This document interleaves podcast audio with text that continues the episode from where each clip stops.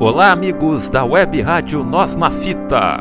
Eu sou Leonardo Sá e a história mora ao lado.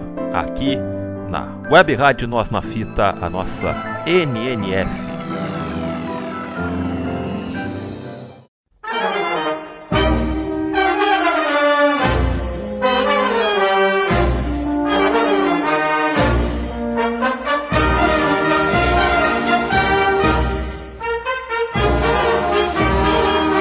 É, meus amigos e amigas da Web Rádio Nós na Fita, nossa NNF.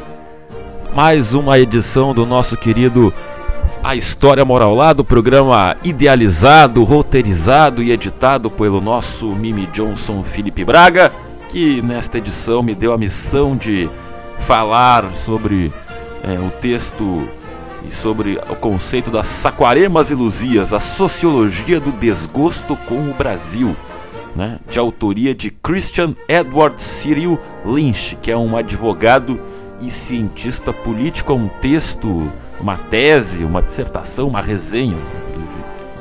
É um, algo muito grande para ser um texto. Então ele pode, ele pode ser uma resenha, ele pode ser uma mini tese, enfim, como você preferir. Esse é um texto que esteve na revista TAM, né? A antiga revista TAM, que hoje é é que agora a TAM virou outro nome de companhia aérea que eu esqueci, mas enfim, como eles não botam um centavo nesse programa, não vou falar o nome deles também, mas enfim, a TAM, linhas aéreas, né, os aviões, a companhia aérea que virou outro nome hoje em dia, e a revista TAM, né, tem as revistas de, de dos aviões, né, linha no voo e tal, e esse texto então esteve na revista TAM dos meses da edição, né, dos meses de outubro, novembro e dezembro de 2011, né, então o texto Saquaremas e Luzias, né, a, a sociologia do desgosto com o Brasil. É, ele, aqui na nossa, na nossa NNF, a comunicação que cabe na palma da mão, nossa web rádio nós na fita, né, a número 1 um das rádios independentes, sempre revelando talento celeiro de craques. A comunicação que cabe na palma da mão é o seguinte: existem diversas maneiras de pensar o Brasil, mas entre os letreiros de maior destaque, aqueles avisos iluminados a indicar-nos certos percursos, Há em especial duas formas mais consistentes reveladas em nossa história. Ambas dizem respeito a uma maneira de encarar o problema do atraso da sociedade brasileira, ou, como se dizia antigamente, o retardo do Brasil no concerto das nações. Ou ainda o subdesenvolvimento, a emergência, a barbárie, todos diferentes nomes e expressões apresentados em diferentes épocas, mas destinados a designar o mesmo problema: o nosso atraso, essas duas visões oferecem distintos diagnósticos para explicar o retardo da sociedade brasileira e, por conseguinte, prescrevem dois diferentes remédios: uma dissonância e uma dualidade essenciais de discursos no âmbito político que reverberam no campo acadêmico ou o contrário. Essas duas formas de pensar o Brasil são saquaremas e luzias. Elas nos são úteis para apresentar e analisar as raízes do desconforto com o Brasil que uma parte considerável do nosso pensamento social e político revela. Entender esse desconforto existe, exige né, olhar para a história. Saquarema é a denominação dada aos conservadores do Império. Luzia é o apelido dedicado aos liberais da época. Chamavam-se assim por duas razões. Saquarema era o nome do município do Rio de Janeiro, onde um dos líderes conservadores, o Visconde de Itaboraí, tinha uma fazenda. Ali, o grupo se reunia com frequência. Luzia era uma referência a uma pequena cidade de Minas Gerais, Santa Luzia, onde ocorreu a maior derrota dos liberais nas, nas revoltas de 1842. Essa percepção de que existem dois discursos no pensamento social e político brasileiro foi primeiro detectada por Oliveira Viana em 1924, quando escreveu um texto muito famoso intitulado O Idealismo da Constituição que ganhou mais duas edições ampliadas. O Oliveira Viana ele voltaria ao assunto em 1949 ao publicar o livro Instituições Políticas Brasileiras. Os saquaremas, né, conservadores, defendiam a centralização do poder. Os luzias liberais pregavam a monarquia federativa, opondo-se ao poder moderador e ao Senado vitalício, dominado pelos conservadores. O diagnóstico saquarema informa Somos um país enorme, sem meios de comunicação, com povoamento inorgânico e a população profundamente decaída do ponto de vista da instituição, da riqueza, da falta de saneamento básico. Com isso, chega-se à conclusão categórica de que não temos nação. Com um Estado muito fraco desde sempre, o país ficou nas mãos dos grandes, nas mãos né, dos grandes proprietários rurais, os mandões, os senhores feudais, homens que mantêm a população subalternizada e dependente. Esse senhor feudal se pensa cidadão e, quando diz que precisamos de democracia ou que precisamos de que o Estado dê voz à sociedade civil, significa que precisamos da democracia para ele. O senhor feudal se considera a própria sociedade civil. Esta seria a parte esclarecida da população. No diagnóstico Saquarema, como temos sociedade, mas não uma nação, é impossível esperar que a própria elite crie a nação. Afinal, ela só pensa em si e nos seus familiares. Não tem virtude pública.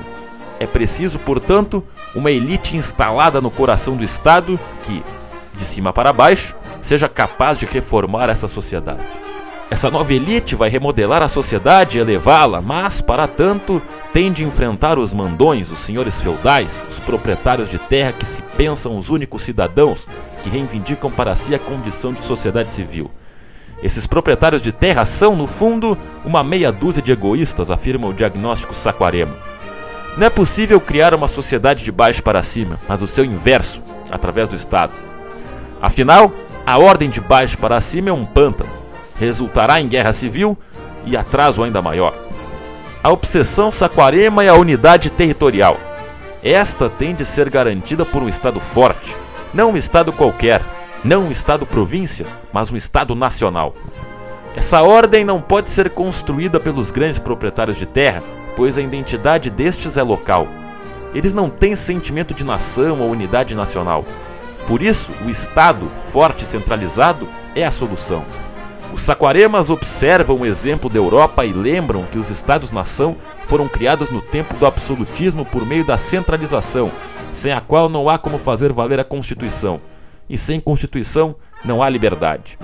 Não é possível tornar efetivos os dispositivos legais se o Estado não estiver presente no conjunto do país. A centralização, portanto, não significa opressão, significa liberdade, ordem e unidade. Revolução pelo alto com uma monarquia centralizada. Convém recuar mais um pouco. Na América Latina, a necessidade de criar repúblicas ou países independentes, né, no contexto de uma sociedade muito mais atrasada do que a europeia, fez com que ganhasse corpo a ideia do despotismo ilustrado como ideologia de construção nacional. No século XVIII, países como Portugal, Espanha e Prússia haviam percebido que algo aconteceu com França e Inglaterra. Eles, né, França e Inglaterra, estavam muito mais à frente, tinham exércitos muito maiores, suas economias apareciam muito mais desenvolvidas. Aqueles começaram né, a se preocupar com os meios de resolver seu atraso. Perceberam que cabia ao Estado enfrentar os senhores feudais e a Igreja.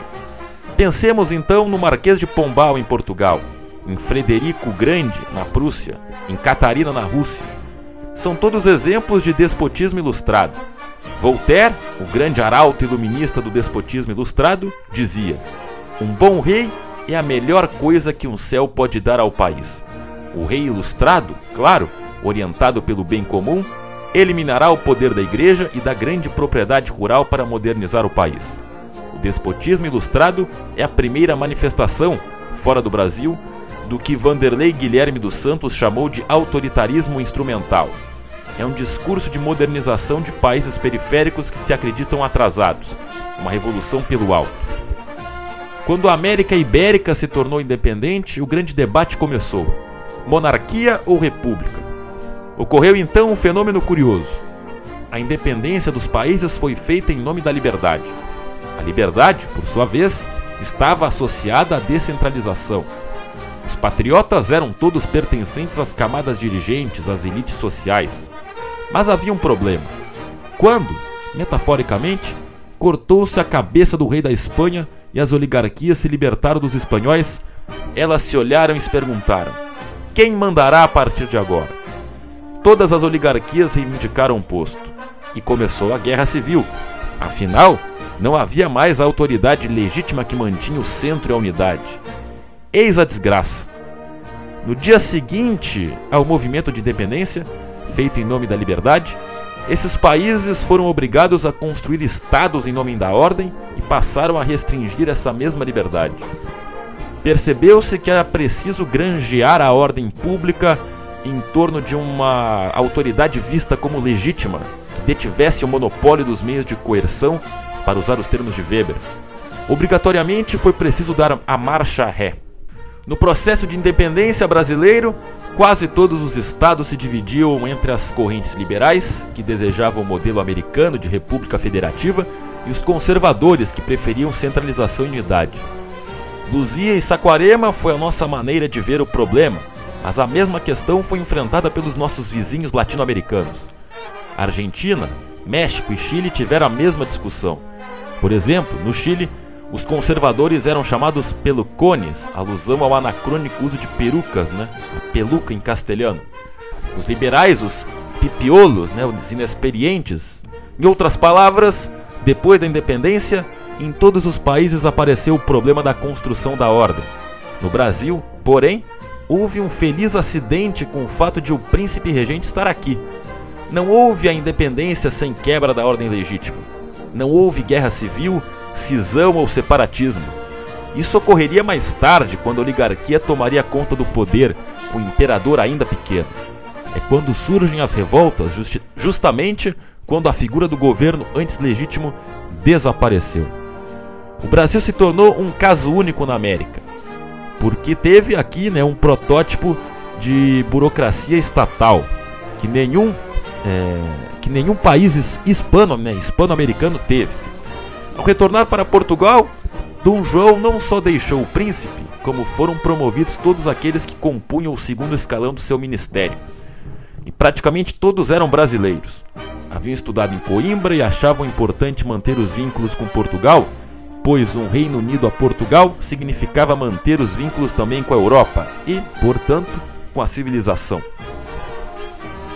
Na época não havia nenhum segmento social, fora da burocracia, que conseguisse ver o país como uma unidade. Sua cidade era sua pátria, depois vinha sua província e em seguida a condição de português americano. Ninguém tinha a identidade de brasileiro.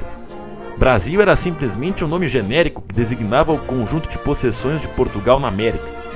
Um oligarca cearense de 1820, se queria independência, liberalismo e constituição, estava pensando em ficar com Portugal, mas garantindo autonomia à província, ou ficar independente de Portugal, mas com a mesma autonomia. De um jeito ou de outro, pensava em se governar. Não havia nas elites locais um sentimento de que aquele conjunto de possessões portuguesas na América pudesse se tornar uma entidade política por si mesmo. Ou era português ou era cearense, fluminense, paulista, rio-grandense, mineiro. Existe nesse campo uma grande mitificação. A Inconfidência Mineira, por exemplo, não desejava emancipar o Brasil, e sim Minas Gerais. Quem quisesse, viesse junto com os mineiros. A burocracia, no entanto, via o Império Português como uma coisa só, unido em torno da dinastia de, Bragan de Bragança. Angola, Moçambique, Brasil, Portugal, Algárvia, tudo isso representava a mesma unidade. Havia uma hierarquia, claro, mas de alguma maneira esses burocratas luso-brasileiros, todos mais ou menos discípulos de Rodrigo de Souza Coutinho, Conde de Linhares, sobrinho do Marquês de Pombal e ministro de Dom João, eles viam o Brasil e o Império como uma unidade.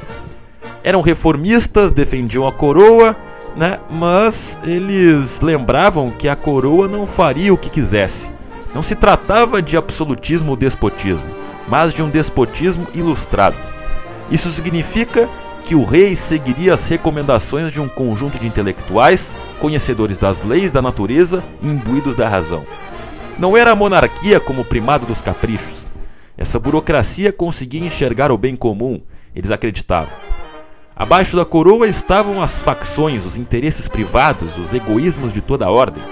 Somente a coroa, que estava no alto, no centro, no Estado, conseguia ver o bem comum. Não havia, portanto, uma associação imediata e clara entre pensar a monarquia e a centralização com o autoritarismo, o absolutismo e a ditadura. O governo poderia ser autoritário ou não. Quando a independência se tornou irreversível, essa burocracia luso-brasileira, chefiada por José Bonifácio, um ilustrado membro da Academia de Ciência de Lisboa, um típico iluminista, reconheceu a conveniência de entrar na ordem constitucional, instituir um Estado liberal, ter uma Constituição, separação de poderes, declaração de direitos civis e governo representativo. Mas a burocracia percebeu, de maneira muito lúcida, que no Brasil não havia sociedade, mas apenas uma população e um conjunto de territórios. Um terço do país era formado por escravos, bárbaros e letrados. Na visão desses burocratas, a grande lavoura só pensava em seus lucros e por isso mesmo queria manter a escravidão. Para os burocratas, o político prevaleceria sobre o econômico. O Estado, portanto, teria de moldar a sociedade. Reside aí uma curiosidade. No liberalismo clássico ocorre o oposto. A sociedade cria o Estado. No Brasil, não. Aqui a sociedade não existia e, portanto, era necessário inverter o processo. Daí o despotismo ilustrado, dentro do quadro constitucional. Não que a realidade seja pior do que a teoria, mas o que tínhamos era de responder aos problemas existentes aqui. Um texto de José Bonifácio deixa isso muito claro. Mostra que o governo tem de ser uno, centralizado e enérgico, com muito poder para enfrentar as dificuldades que serão impostas pelas elites, pelos interesses privados ou pela natureza. Ressalta também a importância da burocracia, braço da coroa e do Estado. Assim escreveu José Bonifácio. Abre aspas. Do que é necessário, pois, precisa-se o quanto antes de uma boa administração, única e enérgica. Precisa-se de novos regulamentos, assim gerais como particulares, acomodados às circunstâncias do Estado e às localidades particulares de cada distrito, em que se aproveitem as boas ideias antigas e se corrijam as más por outras menores, fundadas em princípios científicos e na experiência dos séculos, cuja execução seja cometida somente a uma diretoria única e poderosa, que dirigia, né, que dirija, né, e vigie com a mais sisuda atenção sobre os administradores particulares, que se deveriam conservar, né, que se devam conservar, né, na verdade, né, que se devam conservar, e sobre os novos que se devam criar. É, então, o resumindo, né, o José Bonifácio ele diz né, que precisa-se o quanto antes de uma boa administração única e enérgica. Só assim se realizarão os magnânimos desejos de nossos príncipes, sem desgraçar os empates, as rivalidades e as oposições. Só assim haverá economia e responsabilidade. Só assim, finalmente, com o andar do tempo, haverá oficiais instruídos e capazes, que, obrando debaixo de princípios certos e harmônicos, hajam de tirar ramos tão importantes do abatimento e da miséria em que ora jazem e os de aproximar gradualmente do ideal de perfeição que devem ter. Permita o céu que o bom príncipe, que como pai nos governa, livre dos cuidados da guerra, possa dar a esse mal o remédio de que tanto se precisa. Fecha aspas. Quando veio a independência, os burocratas reconheceram a necessidade de acompanhar o movimento do mundo, ter um Estado liberal, representativo, com separação de poderes e declaração de direitos. Mas, como já foi dito aqui no História Moral Lado, percebem que no Brasil não há sociedade caberia ao Estado criá-la. Acham que o Brasil é muito decaído. A única coisa grande né, que o Brasil tem é. Como é que pode dizer? É o território, né? Ou seja, perderá seu território se não houver ordem e centralização na capital. É como se fôssemos um analfabeto barrigudo comedor de farinha que herdará uma gigantesca fazenda aos 18 anos de idade. É preciso cuidar da fazenda pois a única garantia de futuro glorioso está no território da natureza. Porém, se a natureza é grande, o homem é pequeno. Por isso, o Estado tem de ser forte, centralizado e atuante. Daí, para essa burocracia luso-brasileira, era fundamental atacar o problema da escravidão. Não à toa, José Bonifácio defende a abolição do tráfico e a escravidão tanto quanto possível, imigração em massa, proteção dos índios e mistura das raças destinadas a criar uma outra, como resultado do cruzamento de todas elas. Diz, José de, eh, diz né, o José Bonifácio, abre aspas, introduzir brancos e mulatos para ligar os interesses recíprocos com a nossa gente e fazer deles todos um só corpo da nação, mais forte, instruída e empreendedora. Fecha aspas. Essa era a ideia, a miscigenação. E o José, o José Bonifácio entra no campo dos direitos, fazendo uma espécie de CLT dos escravos. Para açoitá-los, por exemplo, era preciso ser em público, diante de uma autoridade pública. No fundo, o José Bonifácio ele quer acabar com o privatismo. O Estado tem de crescer para implantar a ordem e a civilização. Sem o Estado nacional uno e centralizado, não há liberdade. A esquerda conservadora, a direita progressista. Os adversários de José Bonifácio são aqueles que anacronicamente chamo de Luzias. É, anacronicamente porque este nome não existe ainda nesse momento. Os Luzias pensam o contrário dos Saquaremos. Segundo os Luzias, existe, existia assim sociedade civil. Essa sociedade civil é composta por eles próprios, a elite. Ela é forte, brava, corajosa, virtuosa.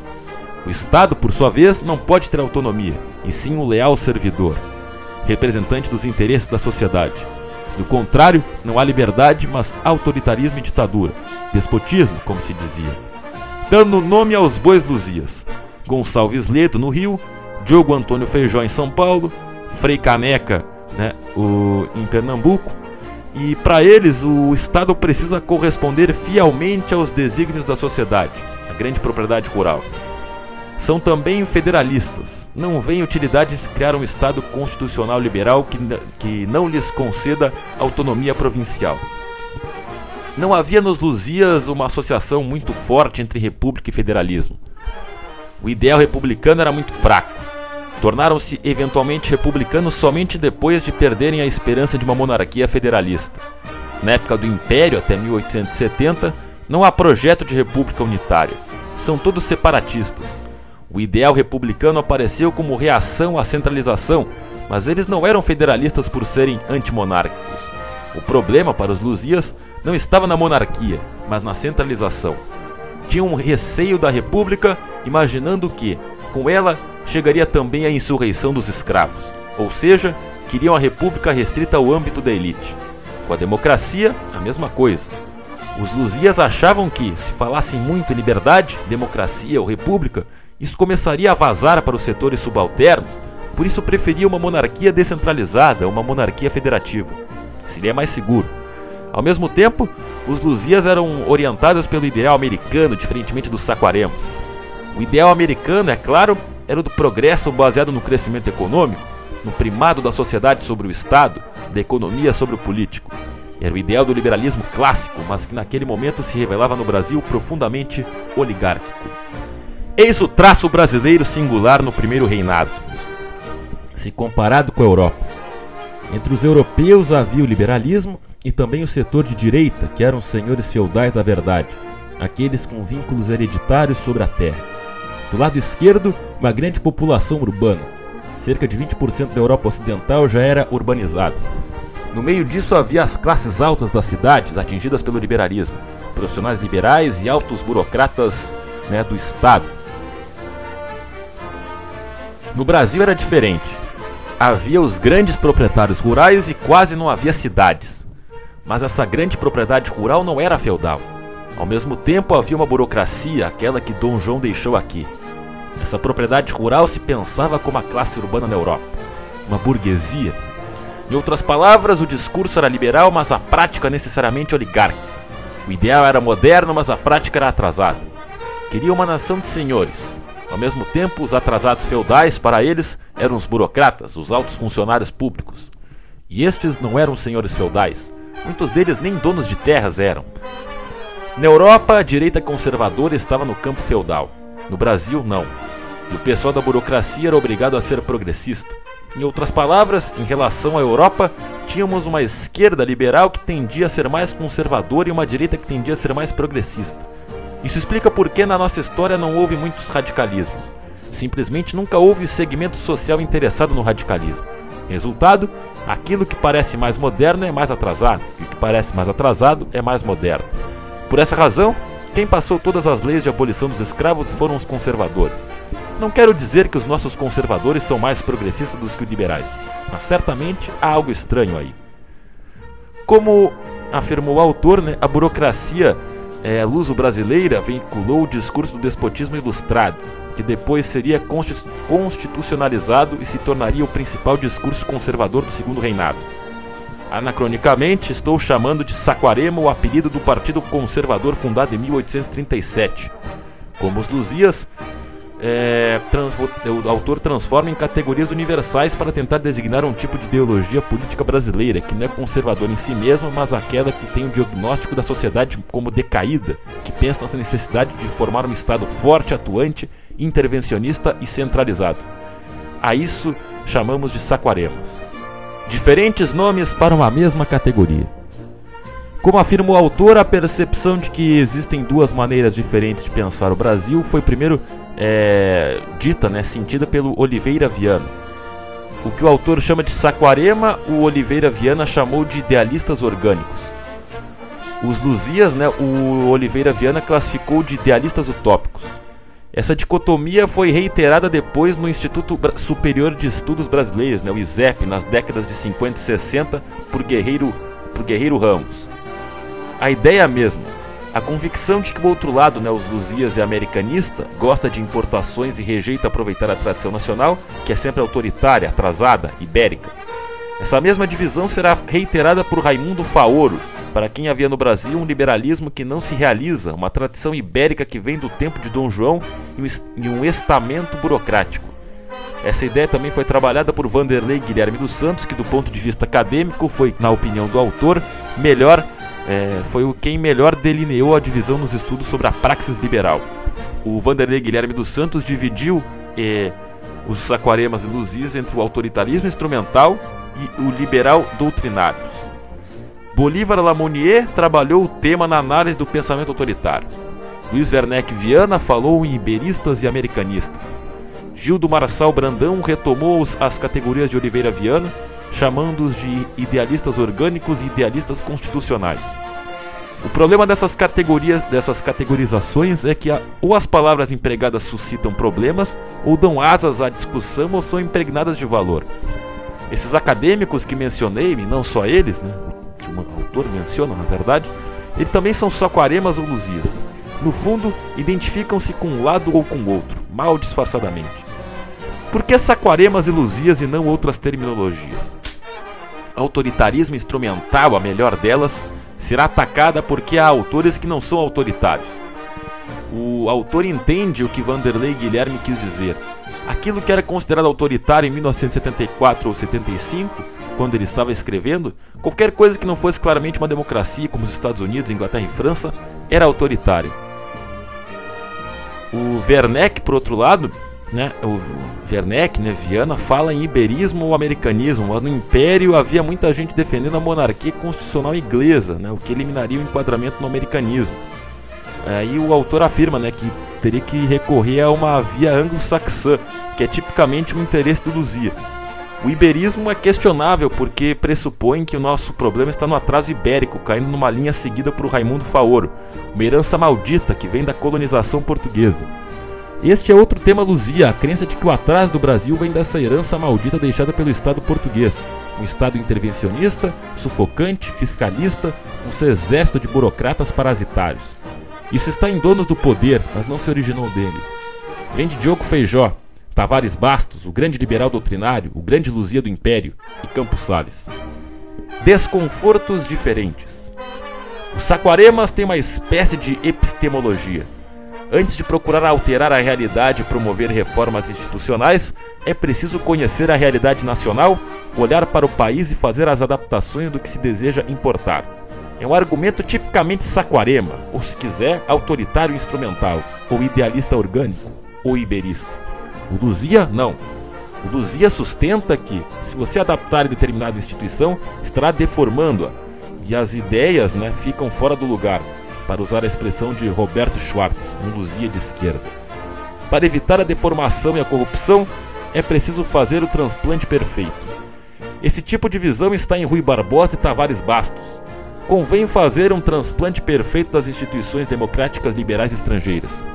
O incrível é que, em algum momento, teríamos de chegar à USP, a série de discussões entre Guerreiro Ramos, do ISEB, e Florestan Fernandes, da USP, sobre o modo de, institu de institucionalização, né, de institucionalização da sociologia no Brasil, né, é, que vai seguir os mesmos termos. Né? Esse embate entre Guerreiro Ramos da ISEP e Florestor Fernandes da USP né, sobre esse modo de institu institucionalização, que é uma palavra difícil de falar, essa institucionalização da sociologia no Brasil, que também segue esses mesmos termos. O Guerreiro Ramos né, afirma que há uma tradição nacional a ser seguida. Cada país tem a sua. Relativiza a ideia de ciência social e seu universalismo Lembra que é preciso aproveitar as discussões feitas preteritamente, preteritamente para criar uma ciência social brasileira.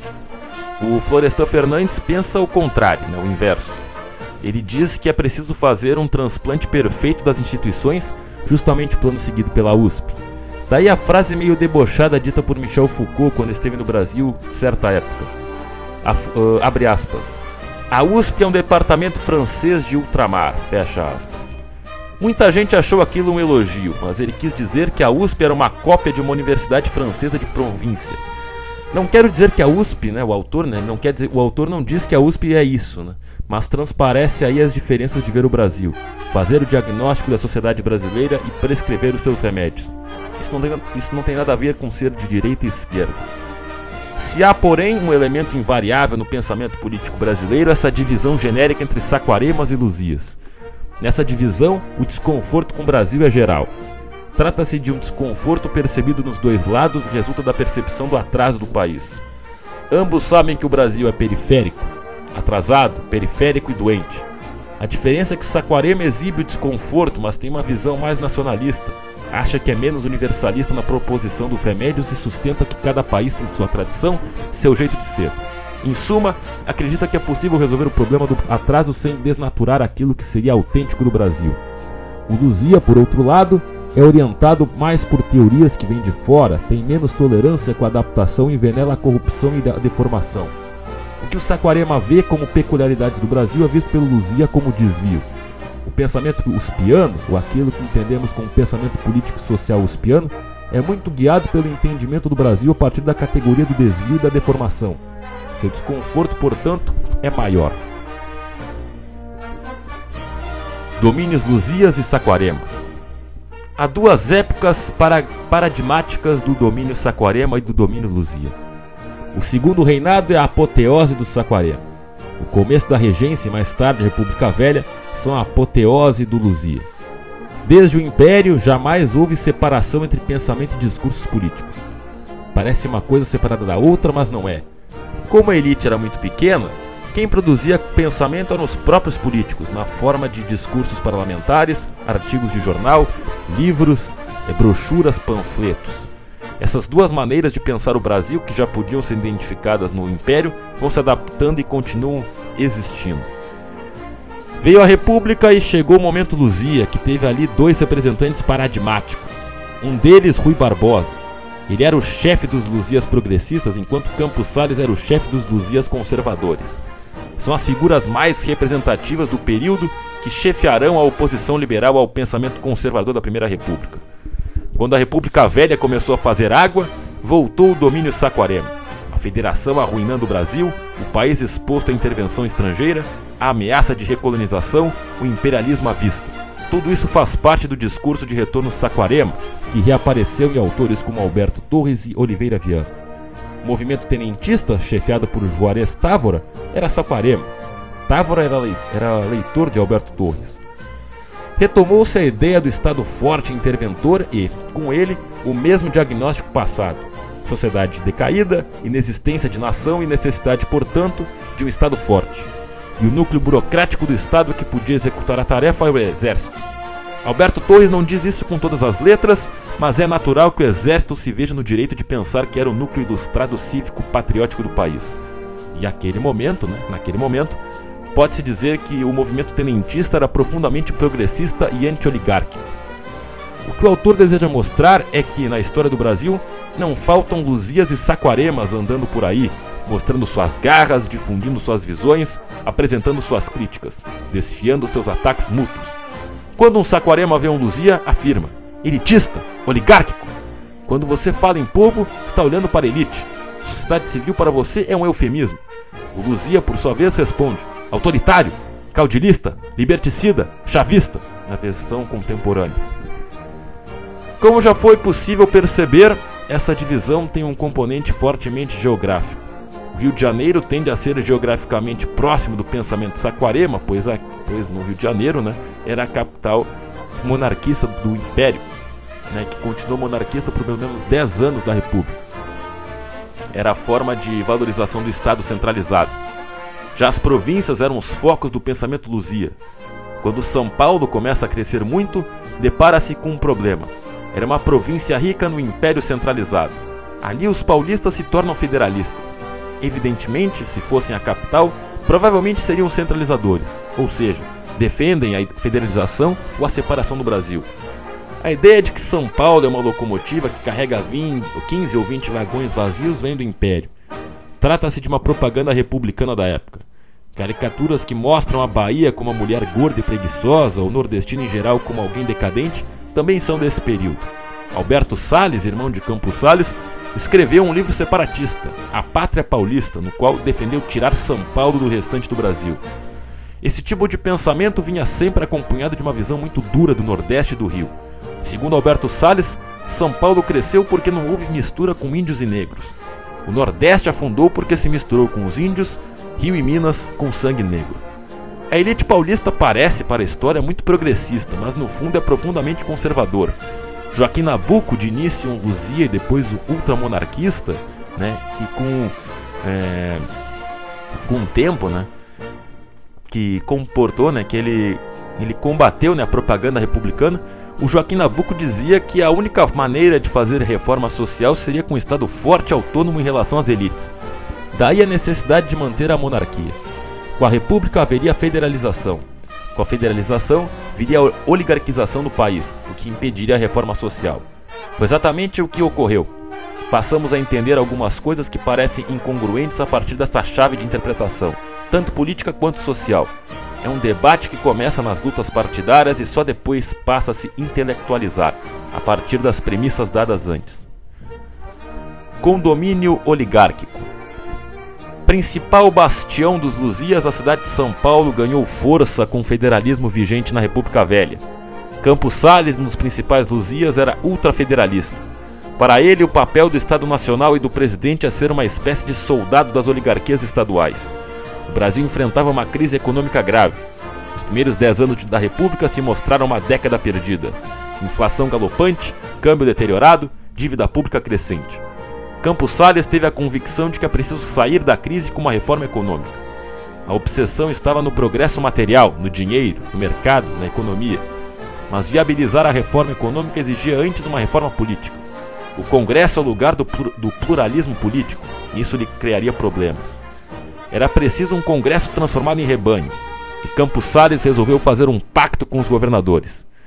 Como as eleições eram fraudadas, os governadores se, pro, se comprometiam a mandar para o Congresso apenas deputados e senadores afinados com a política federal. O presidente, por outro lado, assegurava-lhes né, que jamais decretaria qualquer intervenção em seus estados. Com as fraudes eleitorais, as oligarquias se perpetuavam no poder.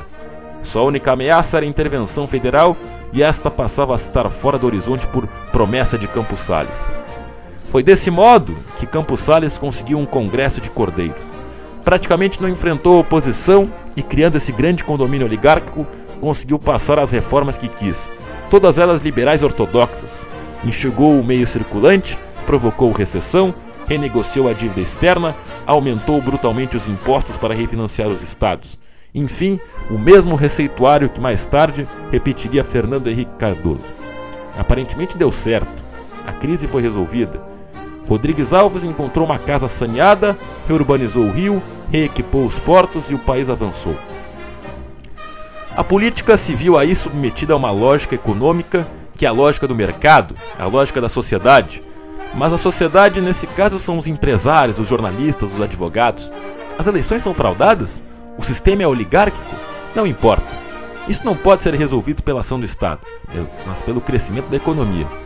O crescimento trará o enriquecimento dos empresários, que permitirá o enriquecimento do povo e, naturalmente, tudo vai se resolvendo no caminho. Com dinheiro para construir escola, o povo passará a votar melhor. um Luzia chamado Gilberto Amado fez na época um sensacional discurso na Câmara, no qual afirmou que a eleição nada tem a ver com a representação. As eleições podem ser fraudadas, mas justamente por isso o povo estará bem representado no Congresso. Afinal, se o povo escolher os seus próprios candidatos, o, Congresso terá uma multidão de tiriricas. Essa é a utopia liberal, o desejo de uma sociedade que tenha um Estado mínimo, que todos votem e ainda assim o Estado continue mínimo. Trata-se de uma utopia porque o Estado liberal é oligárquico, um Estado de elite. Analfabetos, mulheres e pessoas dependentes, dependentes em geral não votam. Eles não percebem que, quando o sistema começa a se democratizar, os trabalhadores passam a exigir escola pública, hospital público, intervenção do Estado, redução dos lucros das grandes empresas e mantém-se o liberalismo político, mas não há como manter o liberalismo econômico. Essa utopia liberal estava na cabeça de Rui Barbosa, mas para Campos Salles o Estado era oligárquico mesmo e a eleição tinha de ser fraudada assim, senhor. A UDN repetiu o modelo adiante, mas a tragédia udenista foi tentar realizar o sonho de Rui Barbosa em 1950 e não em 1920. Vem dessa visão o ódio udenista a Getúlio Vargas, né, o homem que traiu o sonho de implantação de um liberalismo autêntico no Brasil. A primeira república brasileira é liberalismo, luzia, conservadora, oligárquica e fraudada. Depois de 30, viria a república maravilhosa pensada por eles, com eleições autênticas, por isso, Getúlio é o caudilho, o populista, a categoria analítica preferencial da USP, dedicada a Getúlio. A USP, São Paulo e o Rio. A identidade de São Paulo foi forjada como o avesso do Rio. O Rio era a cidade de gente que não trabalha, a cidade de uma burocracia imensa e parasitária, pendurada no Estado, que sangra os cofres da nação para sustentar sua condição de nababos a cidade dos funcionários públicos ociosos, do clima quente de estufa, onde é impossível trabalhar. A cidade demasiadamente bonita que desvia os funcionários brasileiros do trabalho. A cidade de, de cosmopolitismo falsificado, de povo ignorante e mestiço. O Rio é o atraso, enquanto São Paulo é o progresso. São Paulo é a grande imigração branca, italiana, alemã e japonesa. O Rio, português e preto. O Rio é a máquina inchada. São Paulo é o trabalhador de verdade. O ideal paulista são os, o ideal paulista são os Estados Unidos. O Rio é a Ibéria. São Paulo é a modernidade. Essa imagem é repetida por Simon, por Simon Schwartzman, né, que não é paulista, mas é tucano, no livro As Bases do Autoritarismo no Brasil.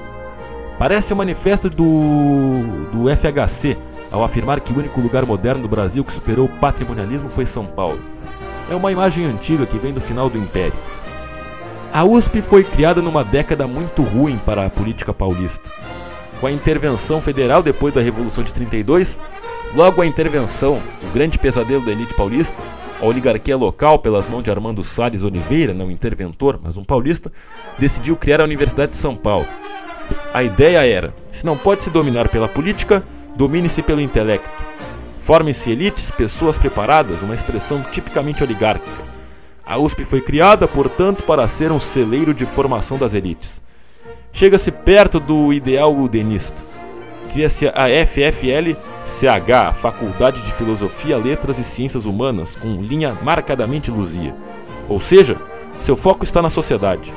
Aos poucos ela deixa de ser oligárquica para se diferenciar da Faculdade de Direito, que é elitista e oligárquica, uma luzia de direito com Florestan Fernandes e Antônio Cândido e ligada à intelectualidade paulistana profundamente antigetulista, a Faculdade né, de Filosofia, Letras e Ciências Humanas vai para a esquerda, especialmente depois do Estado Novo.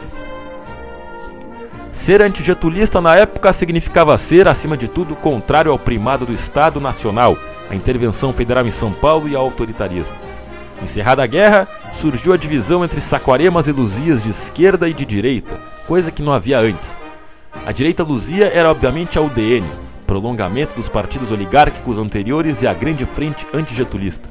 A esquerda luzia era democrática e se transforma no PSB, com Antônio Cândido e outros na USP, na USP, né? Politicamente era insignificante, mas começou a produzir um discurso acadêmico a partir de uma perspectiva política. O PSB também era antigetulista. Hermes Lima, Evandro Lins e Silva, João Mangabeira, todos tinham uma origem liberal e seguiram para uma linha socialista e progressista. Surgiram também os saquaremas de esquerda, instalados no selo do trabalhismo. Pensemos em figuras como Guerreiro Ramos, Hélio Jaguaribe, os nacional desenvolvimentistas, o ISEB, todos com as suas diferenças se observados mais de perto, mas certamente comprometidos com a ideia de desenvolvimento a partir do Estado Nacional. A diferença desse Saquarema de esquerda para o anterior é que agora há o sindicato no meio do caminho. Já o Saquarema de direita aparece no PSD e no grupo militar linha dura e nacionalista. A partir dessa chave é possível entender o golpe de 64 como uma aliança entre os Luzias e os Saquaremas de direita contra os Saquaremas e Luzias de esquerda. A legitimação uspiana. Por que Lula pôde dizer que admirava Geisel e ao mesmo tempo Getúlio? Porque ambos tinham em comum o estadocentrismo. Os Luzias, ao contrário, são sociocêntricos. Num, o Estado tem papel ativo na modelação da sociedade. No outro, a própria sociedade põe arreio no Estado. Os Luzias falam de sociedade, mas não falam de povo. Povo para eles quer dizer outra coisa. Povo é Getúlio, é Lula, é o caudilho, é o populista. Pegue-se o magnífico artigo publicado por Fernando Henrique Cardoso em 2010. Para onde vamos? É uma pérola do lusianismo. Fala de uma sociedade civil sufocada pelo Estado e de um povo que segue o César. Diferencia, portanto, sociedade civil de povo. Sociedade civil são os jornalistas, os empresários, os advogados, enfim, a elite. E o povo são os iletrados que seguem César, ou seja, Lula. O discurso permite voltar aos anos 50 e compará-lo ao discurso da UDN. Permite também voltar ao regime logo após a abolição da escravatura e compará-lo ao discurso republicano federalista, segundo o qual a princesa Isabel era idolatrada pelo povo, fato desprezado pelos republicanos. Convém lembrar que Lula era, na origem, um luzia de esquerda. O o saquarema de esquerda era Brizola, herdeiro do trabalhismo. O PT surgiu contra o trabalhismo em defesa de uma forma de esquerda não pelega, não populista. Lembremos-nos que o populismo foi uma categoria consagrada por Francisco Welford na USP, e que Lula dizia, abre aspas, e que Lula dizia, a CLT era o AI-5 dos trabalhadores. Aquilo era, portanto, um movimento luzia de esquerda que negava a Vargas, a tradição do Estado e a relação estabelecida entre Estado e sindicatos. Basta lembrar quem subscreve a fundação do PT: Sérgio Buarque de Holanda, Antônio Cândido e Florestan Fernandes. Brizola era o velho caudilho, mais adiante, o PSDB era um partido luzia social-democrata. Com o tempo, acabou a transição, caiu o muro de Berlim e as coisas começaram a voltar para os seus leitores naturalmente. O PSDB se transformou num partido luzia de direita, liberal, americanista, sociocêntrico. Brizola desapareceu e o trabalhismo morreu. E o PT virou um partido saquarema. Foi nesse momento que se deu a virada de Lula falando do desenvolvimentismo, fazendo elogios a Geisel e a Getúlio, a sua mão preta saindo do poço de petróleo. Enquanto isso, a sociologia do Rio era centralizada na política e no Estado. Leia Guerreiro Ramos e Vanderlei Guilherme dos Santos. Em São Paulo, a sociologia nega o político e o Estado Nacional. O que explica o Brasil na USP não é o Estado, mas a sociedade. No Rio se estuda Estado, em São Paulo, classes sociais. Ali só se estuda o Estado a partir das conexões com a burguesia ou com o proletariado.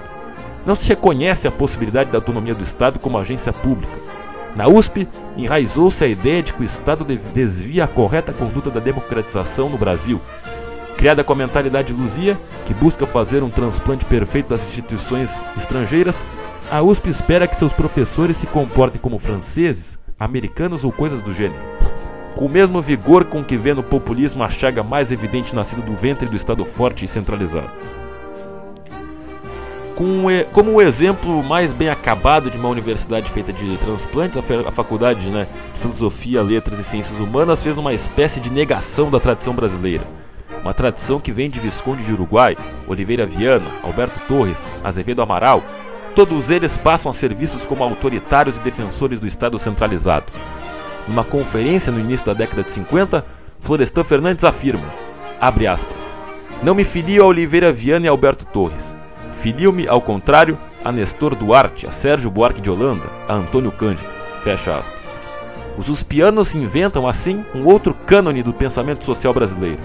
A célebre briga de Guerreiro Ramos com Florestan Fernandes passava por aí também. Euclides da Cunha, Silvio Romero, tudo isso aí, dizia Florestan Fernandes, é pensamento autoritário e pré-científico. Guerreiro Ramos respondia que não, era um formalismo ridículo jogar fora todas as reflexões pretéritas pelo fato de que, quando elas produziram, né, quando eles produziram, não existia a faculdade de ciências sociais. Guerreiro Ramos chamou isso de sociologia consular ou sociologia enlatada. Hoje a USP é hegemônica e o cânone intelectualizado produzido por ela também é hegemônico. Mas nos anos 50 a universidade não tinha a visibilidade de hoje. Essa visibilidade estava no ISEB. Para se legitimar o pensamento, o Piano buscou-se criar seu próprio cânone. E quando conseguiu inverter, o ISEB passou a ser visto como uma fábrica de ideologia, uma coisa pelega cravada com as mãos do, com as mãos do Estado. Florestan Fernandes dizia: Quem produzirá pensamento científico somos nós da USP. Havia uma vontade de legitimar a USP como o verdadeiro celeiro do conhecimento no Brasil, e para essa legitimação era fundamental a desqualificação dos outros centros. O cânone da USP é obviamente um cânone Luzia. Há uma rejeição do pensamento político ou aquilo que era tido como pensamento político brasileiro, identificado com o autoritarismo entre os autores do Rio. A USP tinha de criar um cânone sociocêntrico. E essa tarefa coube a Antônio Cândido. Florestan Fernandes negou a possibilidade de um pensamento social científico válido no Brasil porque tudo era autoritário pré-científico.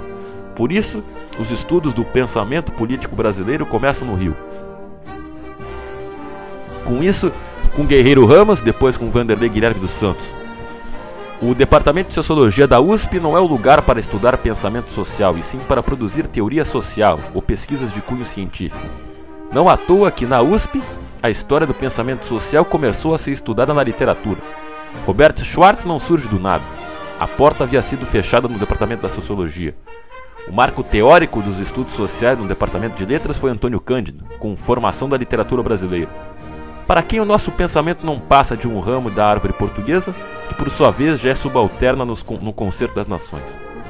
Em 1967, Antônio Cândido escreveu o prefácio da quinta edição de Raízes do Brasil, quando o livro de Sérgio Buarque de Holanda realmente estourou. No prefácio ele afirma, abre aspas, Raízes do Brasil foi uma das principais obras da minha geração. Três livros formaram a minha geração, fecha aspas. Antônio Cândido não queria saber de Oliveira Viana, um velho autoritário. Dos três livros que formaram sua geração, segundo o Antônio Cândido, um representava o passado, outro o presente e outro o futuro passado é Casa Grande Senzala, de Gilberto Freire, personagem muito adorado na época pelos luzias de esquerda paulistas, que somente depois descobriram que ele era conservador. A primeira edição de Raízes do Brasil, livro que representa o presente, não representava o presente, é repleta de referências a Gilberto Freire e representava o futuro formação do Brasil contemporâneo de Caio Prado Júnior, comunista, também luzia. Ou seja, uma frente inteiramente antigetulista e sociocêntrica o livro de Sérgio Buarque não fez tanto sucesso até essa quinta edição. Coube Antônio Cândido a responsabilidade de alçá-lo aos píncaros, assim como a esse cânone que passa sobretudo pela USP. Eis a grande trinca fundadora do pensamento social uspiano: Gilberto Freire, Sérgio Buarque de Holanda e Caio Prado Júnior. Em 2010, observando o programa de graduação de pensamento social no Brasil do Departamento de Sociologia da USP, o autor né, viu os autores lidos. Eram os mesmos. No segundo momento vinham Fernando Henrique Cardoso, Otávio Iane e Florestan Fernandes. Ou seja, o pensamento social do Brasil é o pensamento sociológico do Departamento de Sociologia da USP, uma máquina de reprodução e autoelogio. A sinistrosa Luzia Paulista. Toda a literatura canônica produzida na USP tem uma ideia central: a defesa do transplante perfeito.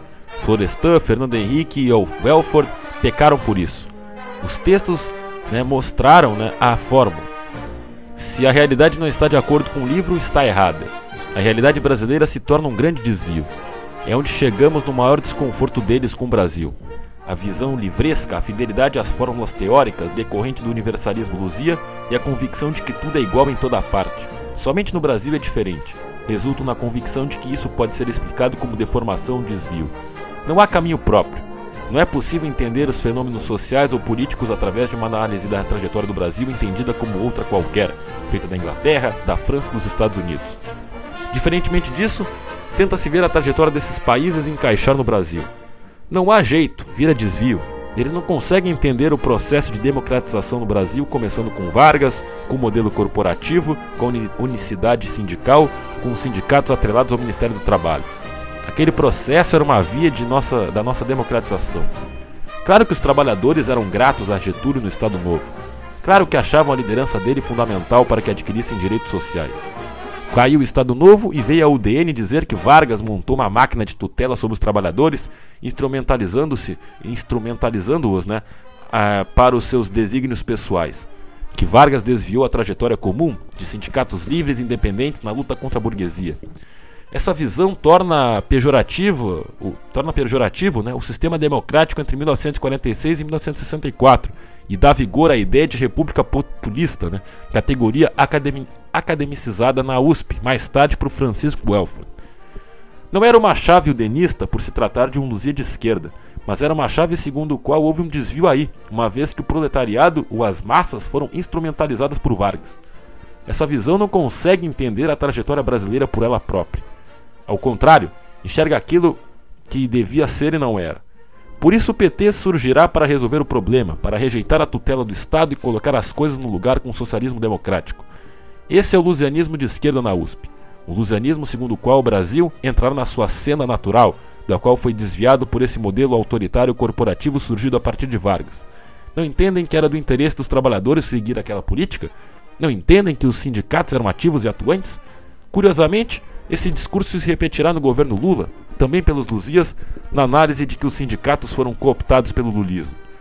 A USP trabalha em nome do progresso com categorias normativas encobertas e de, de científicas que, paradoxalmente, desqualificam o povo real e o movimento democrático real e empírico em nome do ideal, amparando-se na ideia do singular.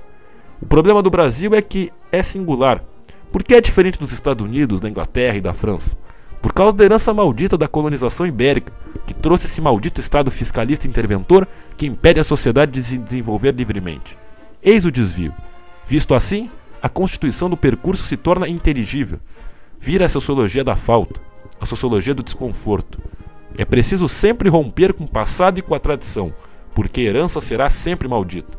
Com isso, ou se parte para uma perspectiva revolucionária, como foi Florestan no fim da vida, ou para o desencanto total, a visão de que estamos num beco sem saída. Então, esse é o texto de Saquaremas e Luzias, né, Sociologia do Desgosto com o Brasil, do autor Christian Edward Cyril Lange, um advogado e cientista político. Um texto que foi publicado na revista TAN né, nos meses de outubro, novembro e dezembro de 2011.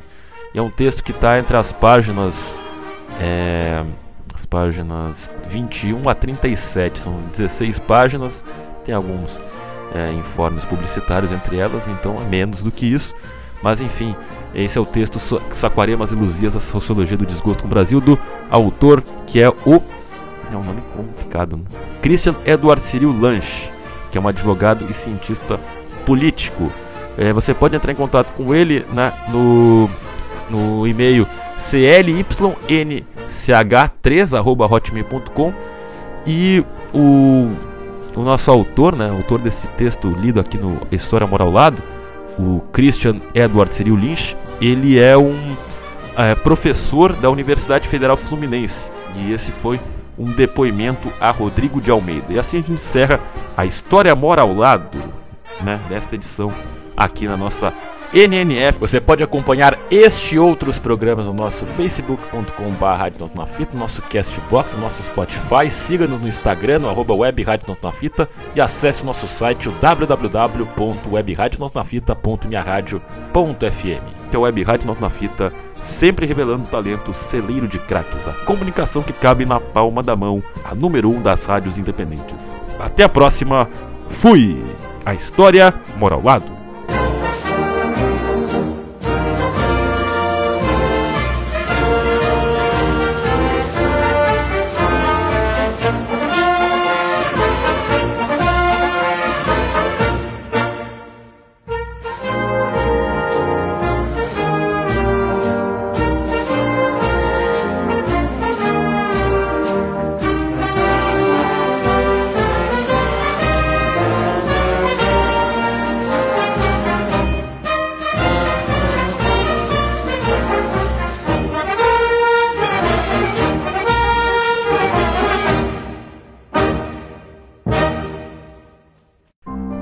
Olá, amigos da Web Rádio Nós na Fita. Eu sou Leonardo Sá e a história mora ao lado, aqui na Web Rádio Nós na Fita, a nossa NNF.